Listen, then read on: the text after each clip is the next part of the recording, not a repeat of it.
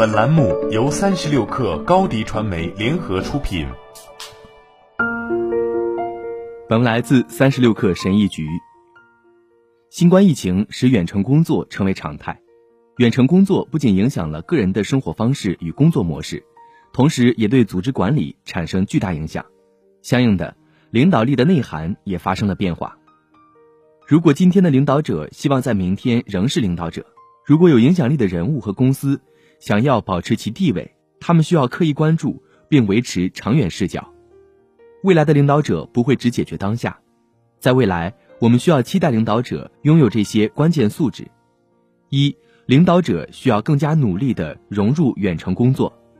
在未来十年中，员工参与将会变得完全不同。通过 Zoom 和同事们建立深刻的关系会是怎样的？远程工作中哪些特质能显示出一个人具有高情商？这些是我们社会需要回答的非常崭新的问题。虽然制定针对中期的计划可能在当下会帮到机构，但他没有审视这些行为将如何变成习惯，而这些习惯最终又将定义公司整体。二，领导者需要重新思考招聘、管理、培训和其他事情。从管理的角度来看，公司需要重新构想培养高效、高产、多元的劳动力意味着什么。Zoom 上的团建会是怎样的？如何使用科技让培训自动化？尤其当无法面对面培训的时候，在公司的招聘流程中，为了确保揽到最合适的人才，哪些步骤是可以去掉的？哪些步骤是可以改善的？如果在办公室工作不是必须，那么公司该如何雇佣更多的合同工而不是全职员工呢？我们不会一直处在疫情当中，但是见证新冠疫情的影响，显然已经让我们看到了现今社会。在不久的将来，可以是怎样的？将会是怎样的？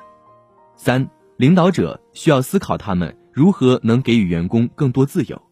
在疫情之后，将会出现两类公司：一类公司会允许他们的员工远程工作，甚至是百分之百远程；另一类公司则坚持让员工们回去工作。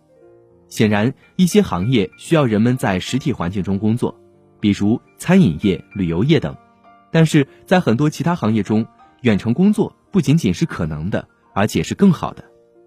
四，领导者需要乐观的想想如何打造及利用涌现出来的新型创业中心。越来越多的人才在搬离大城市，新的创新中心将在各个地方涌现。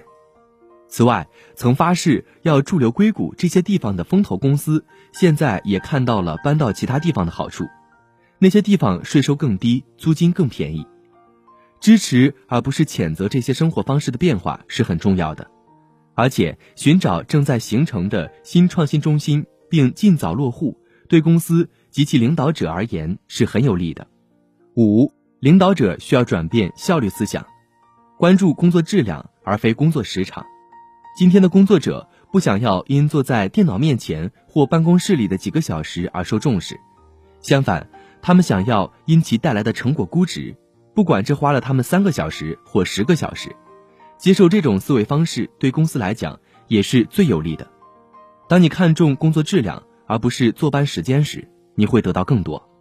六，领导者需要找到新的方式来触发机缘创造力。有一个办公场所也有很大的好处，其中之一就是很多伟大的理念不是从常规的会议中产生的，他们可能迸发在走廊里、饮水机边上，或者在公共区域。跟其他几个同事加班聊天时，在现在这个新的数字第一、远程为主的世界里，机构将在很长一段时间里都高度关注生产效率，通过使用各种追踪软件来衡量生产率，比如花在工作上的时间、接收到的文件、接受新任务所花的时间、最终完成工作等。这是公司目前定义何者更有价值的方式。但是这其实就是时间问题。之后，领导团队会认识到，这其实是一种短视的策略，它阻碍了一天之中的许多自然的瞬间。无心谈话会带来巨大的突破。找到新的方式，在远程工作中去发掘和鼓励这些互动，也将是一个关键的领导力特质，它能培养未来的领导力。好了，本期节目就是这样，下期节目我们不见不散。